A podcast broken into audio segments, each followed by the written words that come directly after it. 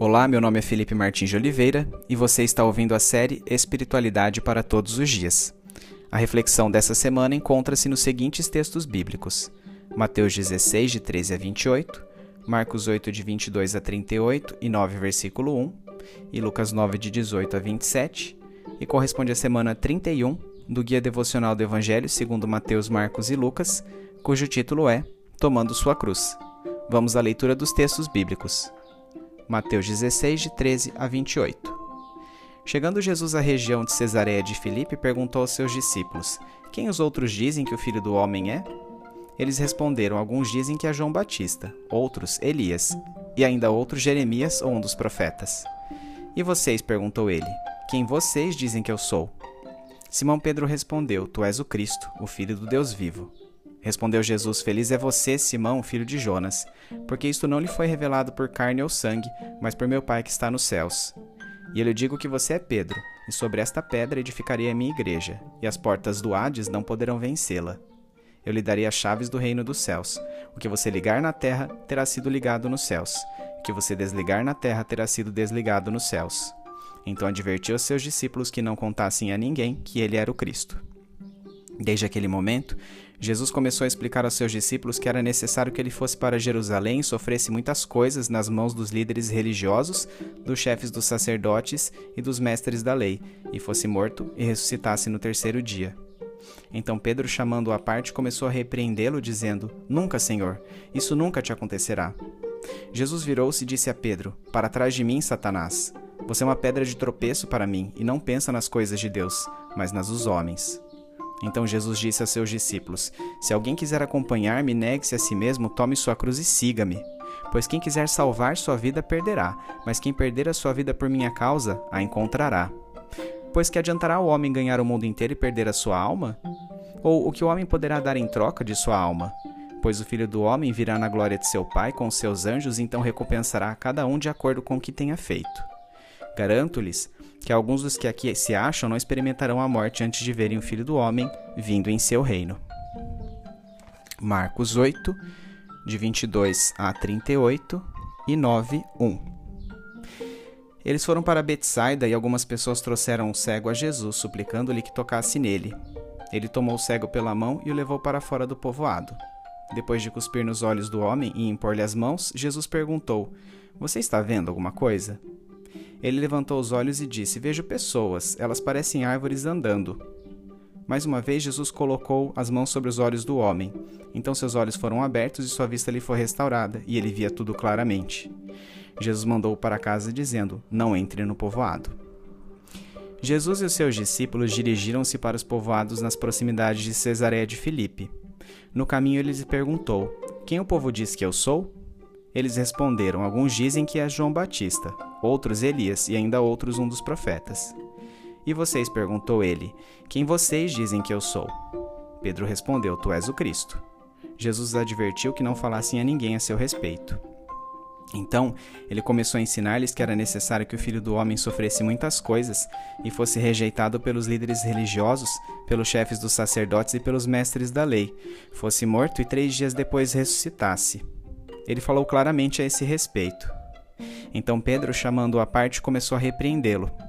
Jesus, porém, voltou-se, olhou para os seus discípulos e repreendeu Pedro, dizendo: Para trás de mim, Satanás, você não pensa nas coisas de Deus, mas nas dos homens. Então ele chamou a multidão e os discípulos e disse: Se alguém quiser acompanhar-me, negue-se a si mesmo, tome sua cruz e siga-me. Pois quem quiser salvar a sua vida, a perderá. Mas quem perder a sua vida por minha causa e pelo Evangelho, a salvará. Pois que adianta o homem ganhar o mundo inteiro e perder a sua alma? Ou o que o homem poderia dar em troca de sua alma? Se alguém se envergonhar de mim, das minhas palavras nessa geração adúltera e pecadora, o filho do homem se envergonhará dele quando vier na glória de seu Pai com os santos anjos. E lhes disseram: Garanto-lhes que alguns dos que aqui estão de modo algum experimentarão a morte, antes de verem o reino de Deus vindo com poder. Lucas 9, de 18 a 27. Certa vez, Jesus estava orando em particular e com ele estavam seus discípulos. Então lhes perguntou: Quem as multidões dizem que eu sou? Eles responderam: Alguns dizem que és João Batista, outros Elias, e ainda outros que és um dos profetas do passado que ressuscitou. E vocês o que dizem? Quem vocês dizem que eu sou? Pedro respondeu: O Cristo de Deus. Jesus advertiu severamente que não contassem isso a ninguém. E disse: É necessário que o filho do homem sofra muitas coisas e seja rejeitado pelos líderes religiosos, pelos chefes dos sacerdotes e pelos mestres da lei, seja morto e ressuscite no terceiro dia. Jesus dizia a todos: Se alguém quiser acompanhar-me, negue-se a si mesmo, tome diariamente a sua cruz e siga-me. Pois quem quiser salvar a sua vida perderá, mas quem perder a sua vida por minha causa, este a salvará. Pois que adianta o homem ganhar o mundo inteiro e perder-se ou destruir a si mesmo? Se alguém se envergonhar de mim e das minhas palavras, o filho do homem se envergonhará dele quando vier em sua glória e na glória do Pai e dos santos anjos. Garanto-lhes que alguns dos que aqui se acham de modo nenhum experimentarão a morte antes de verem o reino de Deus.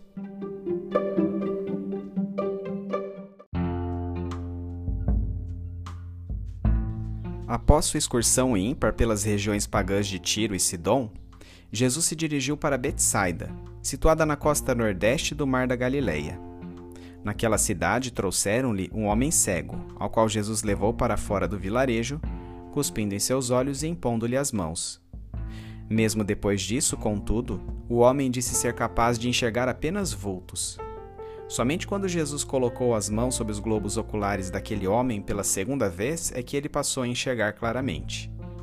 Jesus então pediu-lhe que não entrasse no povoado para que não se observasse o milagre que nele for efetuado, a fim de que sua identidade messiânica não fosse ali divulgada. Não nos é fornecida uma explicação acerca dos motivos pelos quais Jesus teria executado um milagre sem sua eficácia máxima, isto é, sem restaurar imediatamente a visão àquele cego. Contudo, ler relatos como este atestam para a veracidade das Escrituras. O chamado critério do embaraço é um importante princípio de autenticidade dos escritos bíblicos, já que o fato de eles terem preservado determinados aspectos embaraçosos comprova que não houve manipulação dos fatos concernentes à vida e obra de Jesus Cristo. Devolver a visão aos cegos era um atributo exclusivo do Messias. Por isso, no caminho entre Betsaida e Cesareia de Filipe, Jesus perguntou diretamente a seus discípulos: Quem o povo diz que eu sou?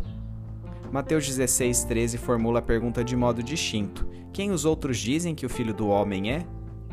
Filho do homem, expressão emprestada de Daniel 7, 13 e 14, é um personagem celestial ao qual Deus confiou autoridade, glória e poder soberanos para suplantar os grandes impérios da antiguidade.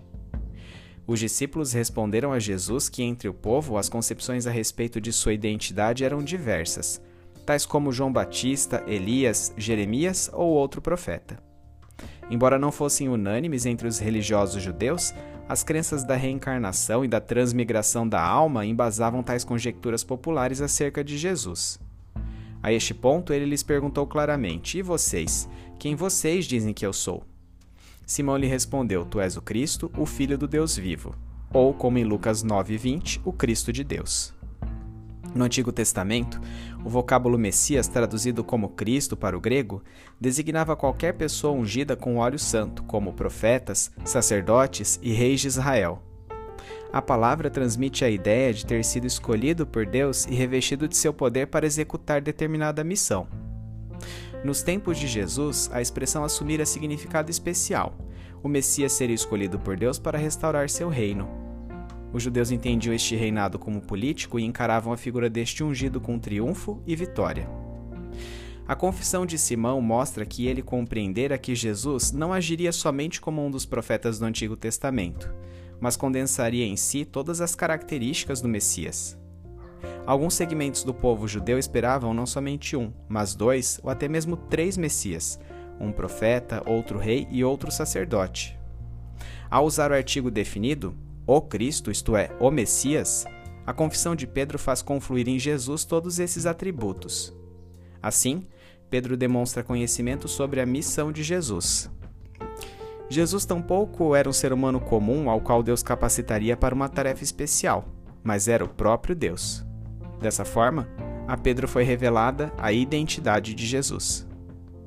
Jesus então respondeu a Pedro: Feliz é você, Simão, filho de Jonas porque isto não lhe foi revelado por carne ou sangue, mas por meu Pai que está nos céus. E continuou: E eu lhe digo que você é Pedro, e sobre esta pedra edificarei a minha igreja, e as portas do Hades não poderão vencê-la. No grego, Pedro é Petros, que significa pedra separada, e pedra é Petra, leito de rocha firme. O trocadilho feito por Jesus entre esses vocábulos denota a proeminência que Simão Pedro teria na igreja nascente. Assim como a pedra fundamental de uma construção, Simão Pedro desempenharia papel crucial na igreja primitiva. O vocábulo Hades, por sua vez, é o nome grego para o Sheol hebraico, o lugar dos espíritos dos que morreram. Assim, as portas do Hades simbolizam os poderes da morte, isto é, todas as forças que oferecem oposição a Cristo e a seu reino, as quais não derrotariam a igreja ao longo dos séculos. Na cultura judaica, uma mudança de nome tinha significado especial, evidenciando a missão para a qual Deus designava o indivíduo renomeado. Simão, agora Pedro, desempenharia seu papel como mordomo do rei, conforme assinalado por Jesus em Mateus 16, 19. Eu lhe darei as chaves do reino dos céus. O que você ligar na terra terá sido ligado nos céus, e o que você desligar na terra terá sido desligado nos céus.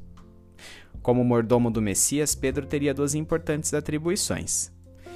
Ele seria o primeiro a pregar o evangelho tanto a judeus quanto a gentios, abrindo as portas para sua entrada neste reino, explicando a metáfora para o termo chaves, e ele iniciaria a autoridade apostólica para supervisionar a doutrina correta e aplicar a disciplina adequada, fundamentais ao crescimento da igreja primitiva, ambas aludindo às palavras ligar e desligar.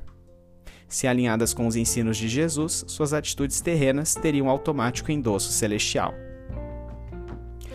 Após a confissão de Pedro, sobre cujo conteúdo Jesus pediu sigilo, ele passou a explicar a seus discípulos qual seria o caráter de sua missão enquanto Messias, que estaria centralizada em sua condenação à morte pelos religiosos judeus, culminando, porém, com sua ressurreição. Pedro objetou ao ensino de Jesus, sendo por ele repreendido. Ironicamente, o mesmo Pedro a quem Jesus bendissera há pouco pela adequada revelação a respeito de sua identidade, é agora censurado por ele. A pedra separada tornara-se pedra de tropeço. Voltando-se tanto aos discípulos quanto à multidão, Jesus disse: Se alguém quiser acompanhar-me, negue-se a si mesmo, tome sua cruz e siga-me. A discussão com Pedro acerca de sua morte tornou necessária esta analogia de Jesus a respeito do discipulado comparação que era inexistente entre os judeus, uma vez que a cruz era instrumento de execução eminentemente romano. Da mesma forma como o sentenciado à crucificação caminha para a morte carregando seu próprio objeto de condenação, a abnegação do discipulado deve destruir o ego do discípulo. Este discipulado deve ser levado a sério porque, como cristãos, seremos julgados pelas obras dele advindas quando da segunda vinda de Jesus Cristo. Seria possível alguns dos ouvintes de Jesus, inclusive, experimentar um antegozo dessa manifestação gloriosa do Filho do Homem no episódio da Transfiguração, que ocorreria a seguir, comprovando a veracidade de sua declaração. Quem desejar ajustar-se ao comportamento mundano de seus contemporâneos, por outro lado, jamais terá parte nessa recompensa.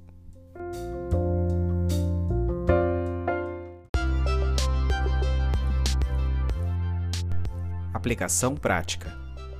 Nossa concepção acerca de Jesus é mais importante do que aquilo que as outras pessoas pensam a seu respeito.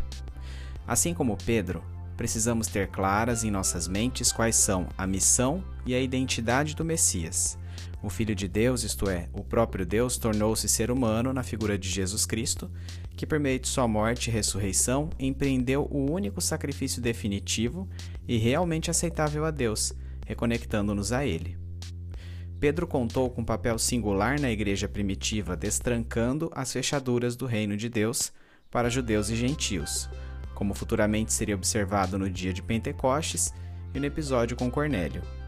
Ele usaria a autoridade apostólica para ligar e desligar pessoas dessa igreja nascente. Efésios 2:20 nos ensina que a igreja está edificada sobre o fundamento dos apóstolos e profetas.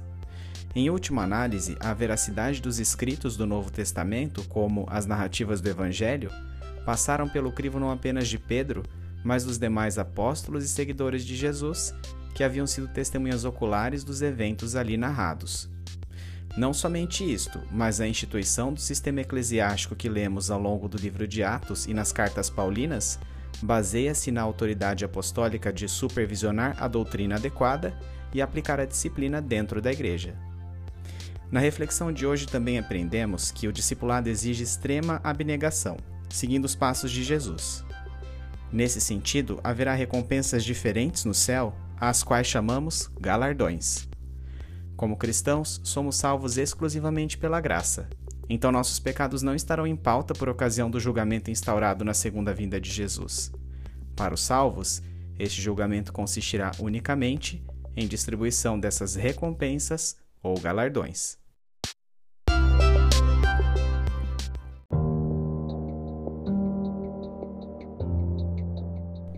Trazendo da mente para o coração. Alegria indizível, meu coração exulta. O Mestre me diz que terei lugar especial em seu reino. Serei o mordomo de Jesus, aquele que deterá as chaves de sua fortaleza, de seu castelo, que ele certamente construirá quando iniciar seu governo. Ele agora me chama Pedro, forte como uma pedra de construção. Terei conexão direta com o próprio Deus. Jesus fala em ligar e desligar coisas na terra com implicação imediata nos céus. Nossos sonhos começam a se tornar realidade. Jesus recusou tornar-se rei após a primeira multiplicação dos pães, e é verdade que isso muito nos entristeceu, a mim e aos demais discípulos. Mas agora ele anuncia que reinará, e não apenas isso, confirma minhas suspeitas de que ele é o próprio Deus encarnado entre nós. Quão poderoso será seu governo! Israel será novamente grande, invencível, com o próprio Deus reinando por nós. Subitamente, contudo, tristeza e indignação.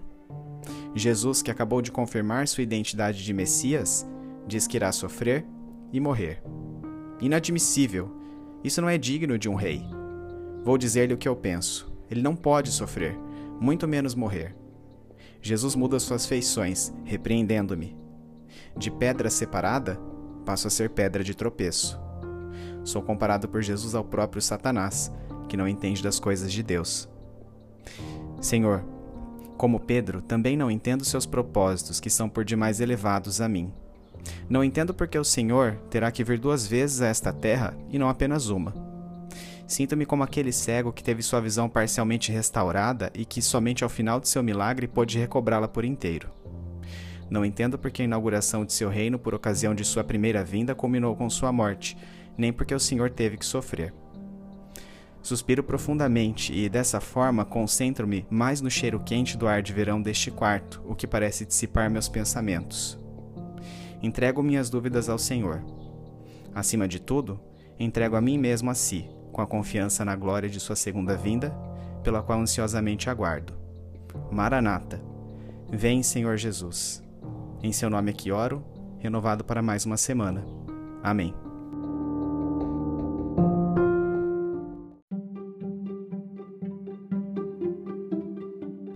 Medite mais sobre este texto ao longo da semana. Domingo. Leia os textos de Mateus 16, de 13 a 28, Marcos 8, de 22 a 38 e 9 e 1 e Lucas 9, de 18 a 27, bem como os comentários sobre eles. Segunda-feira. Em que sentido eventos potencialmente embaraçosos como a cura do cego relatada em Marcos 8, 22 a 26 atestam para a veracidade das Escrituras? Terça-feira. O que a confissão de Pedro nos diz acerca da missão e identidade de Jesus Cristo? Quarta-feira. O que significam as analogias das chaves e de ligar e desligar proferidas por Jesus em Mateus 16, 19 para referir-se ao caráter do papel que Pedro desempenharia na igreja nascente? Cite alguns exemplos dessa atividade apostólica que podem ser observados no livro de Atos. Quinta-feira. Explique a concepção bíblica acerca da frase: Somos salvos pela graça, mas julgados pelas obras. Sexta-feira. Para você, quais a missão e identidade de Jesus Cristo? Você tem pautado sua prática espiritual em uma concepção ajustada a respeito desses elementos? Ou tem se deixado influenciar por avaliações externas não bíblicas, muitas vezes pessoais e subjetivas? Sábado, quais as implicações práticas dos textos de Mateus 16, 13 a 28, Marcos 8, 22 a 38 e 9, 1 e Lucas 9, de 18 a 27 para a sua vida?